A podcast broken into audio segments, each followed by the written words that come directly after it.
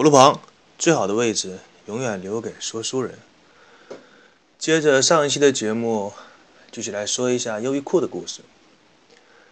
那么就在这个时期呢，可以说日本的其他服装品牌都在向高端的那个价位迈进，这是企业发展的一个常理。而优衣库呢，偏偏选择在日本经济最好的时候发展平价的服装。一九八四年，也正是刘景正。接父亲留下来的服装店的第十二年，第一家优衣库店是在日本的广岛开业，啊，也不知道有没有核辐射。他吸引那个客户，达到了一些人气。刘景正啊，为了吸引更多的客户，决定给来他店里买东西的客户免费提供早餐，面包加牛奶，营养早餐。你别说啊，这一招还真的吸引了大批的顾客。白给的东西永远吃的最香嘛。刚开业的那天早晨六点，就有客户在服装店的门前排起了长队。有一些店员回忆起当时的情景，说感觉整个店都要被挤坏了。那很长一段时间，每天早晨总有不少人聚集在优衣库的这个店门前，排着队领早餐，然后进到店里去买东西。日本设计在中国代加工厂。进行生产，然后以非常低廉的价格在日本销售，这样一种在今天看来没有什么新意的理念，但是在一九八四年却帮助了刘景正在日本打下了优衣库品牌的这个根基。一九九八年十月，优衣库推出了十几种不同颜色的摇粒绒这样的衣服，这种衣服面料轻薄保暖，而且还有速干性，关键是它这个价格很便宜，当时只卖到。一九九零日元，那一年光这种衣服，优衣库就卖出了两百万件。第二年卖出八百五十万件，第三年卖出了两千六百万件，满大街都是这种摇粒的绒衣。在一个极端看重品牌的国家，刘景正却只花了三年的时间，就让他的国民相信便宜也是有好货的。那这种优衣库的这个阶段呢，当时日本的服装厂。服装市场上，要么是非常昂贵的高档服装，要么就是粗糙烂制的这种低端的服装。而价格相对来说性价比不错的这种衣服，在整个市场是一个空白。但是老百姓的钱包里有钱了，说不，虽然不说能够买得起富豪那种三万块的衣服，但是平价的衣服多买几件，我换着穿总可以吧？这就是一个巨大的市场空白，也是当时的一片蓝海。不仅是销售理念，这个销售模式的创新，在生产上，优衣库也总结了一套快速发展的方法。虽然它没有自己，虽然优衣库没有自己的那种成衣工厂，但是为了保证自己衣服的质量，优衣库向全球七十的七十家的合作工厂派遣技术工匠，提供最先进的那种技术支持。这些技术工匠都是由日本国内有的超过三十年纺织行业。这种从业经验者组成，可以是老专家、老学者之类的。他们向工厂传授从纤维到编织，到纺织，再到染色，到缝制成成品，甚至提供一整套工厂的管理这样的一个方法，不是为了，不仅仅是为了使工厂的顺序，使那个生产的服装能够正常的顺利进行，而且优衣库公司还从。这个管理方法借鉴了丰田的方式，丰田用的是事实存购管理。你别看丰田汽车，它这个品牌现在有一些饱受争议，但是它的这个管理还是有它的独到之处。说白了呢，这个管理方式就是说，汇聚销售商的订单，每周进行实时监控，再根据这些检测分析出数据来制定我这一周要生产多少件衣服。说的白一点呢，就是根据各种数据来分析我需要生产多少件衣服，然后尽量减少库存。那么通过这样的方法呢，优衣库基本上是没有什么多余的库存。只要总部预计到这款商品将发生这个销量下滑，卖不了那么多了，是优衣库的做法呢，是不会让这个生产线停下来。但是会把剩下的材料呢做完全不一样的产品，比如说原来羊毛衫销量突然间下滑了，没关系，那么原来生产羊毛衫的这个材料迅速调整为生产羊绒被，这样呢就不会有那种原材料剩下的这种可能。通过这一系列的改革呢，短短二十年，刘景正就打造出日本的第一休闲服装王国，营业额超过四千亿日元。他自己呢，成为资产净值达到九十二亿美元的福布斯全球富豪。打了这个，出现了这些的怪招呢，可以说他也不是无往不利的。刘景正虽然说他在经营方面不错，但是他也遇到过一些困难。说白了呢，在任何一个行业，你挣了钱，尤其是挣了很多钱，别人肯定会看你眼红，想过来分一杯羹。那么在看到优衣库的这种平价服装大受欢迎，当时日本很多老牌的百货商店都先后推出了和优衣库相同款式的服装，甚至说把价格压到更低，惨烈的竞争啊！这就是价格战，这就让优衣库的这种业绩大幅度的下滑。就在这一年。优衣库在日本本土的销售总额跟上一年比只剩下百分之六十。如果说光拼价格的话，就会陷入到跟其他品牌无休止的这种打价格战的漩涡当中。幸好刘正刘景正这种商业奇才吧，意识到了有东西对客户来说比价格更难拒绝。那它是什么呢？设计，海量的设计。大量的设计，不重样的那种设计。为了改变自己当时的这种困境，他决定把时尚的元素加入到自己优衣库的营销方案当中。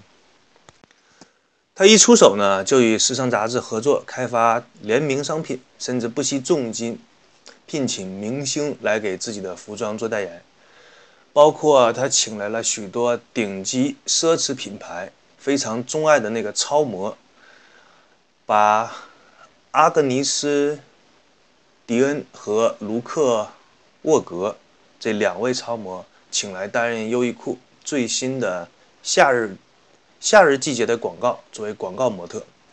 这两个超模一联手，本身就在时尚界引发了一场不小的轰动。随之而来呢，也就理所当然的帮助优衣库宣传了自己的品牌。不仅如此。刘景正还邀请公司以外的设计师来联合给自己的服装设计。以每年夏天推出的印花 T 恤这个系列为例，说一下，一上来就是几百款的设计，各有各的主题。如果你喜欢打游戏，可以买到经典的游戏形人物形象的设计；你喜欢看动画片，就有什么铁臂阿童木、机器猫的设计；你喜欢看电影呢，就有各个性感女明星的设计。你甚至可以找到梦露，可以找到家宝这种很遥远年代的那种老明星的那样的主题 T 恤。总之，他的要求只有一个，就是只要你进入我优衣库的大门，你总会找到一件适合你自己喜欢的那一件 T 恤衫。你不喜欢这款，有另外一款。其实这些还只是刘景正的一些一部分的改变招式。他可以说用了一个非常厉害的方法，邀请到了已经归隐多年的，在时尚界被号称“极简女王”的吉尔桑达进行了长期的合作。这个吉尔桑达是服装界的极简主义设计女王，过去因为不满自己的老东家普拉达而选择隐退，可见这个女人有多牛啊！对于一般的时尚设计师来说，进入普拉达这样的一个公司，对他们来说是梦想一般的地方。但是他说不干就不干，很多公司都试图把这个极简主义大师挖到自己的麾下为自己效力，但是都没有成功，就只有刘景正做到了。直到今天都没有人知道他是怎么说服这位既高傲又个性的极简女王来加盟他的优衣库的，估计真的是把他说服了吧。而且还担任了优衣库的创意总监。这个基尔桑达加盟优衣库的新闻。可以说是那一年投放在时尚圈里的重磅炸弹。消息一经放出，这个优衣库的股价马上就做出反应，它的母公司的股价涨了百分之八点六。不久呢，这个由希尔桑达挂帅设计的这个产品就在美国全面上架。他设计的这系列服装包括女装、男装、配件、配饰，售价基本上是在十九点五美元，最贵的单品也不过是三十美元以内，而且风格依然是吉尔桑达一贯的那种低调，颜色也是他平时喜欢用的那种黑白蓝灰这四种颜色。仅仅过了一年多惨淡的日子，凭借着引进时尚元素，聘请顶级的服装设计师，那么刘景正呢就带着他自己的优衣库又一次到达了日本服装销售的这样的一个巅峰。现在为了捕捉最新的流行趋势，优衣库呢在潮流的前沿上，啊，比如说东京啊、纽约、巴黎的米兰，都。建立了自己的研发中心，呃，听起来像科技公司啊。一个服装的公司建立什么研发中心？这些研发人员呢？他们是什么样的任务呢？就是找出下一个季，比如说下一个季节，秋季啊、夏季啊这样的，会流行什么元素，会流行什么样的颜色，然后在这个基础上研发出自己新的产品。那么在二零零一年呢，优衣库进入了中国。面对中国这么大的一个消费市场，仅仅开了几十家店，似乎满足不了消费者的需求啊！这不废话吗？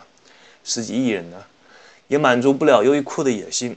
但是在加快开店速度的同时，他又找到了淘宝，跟他签约，可以说是强强联手吧。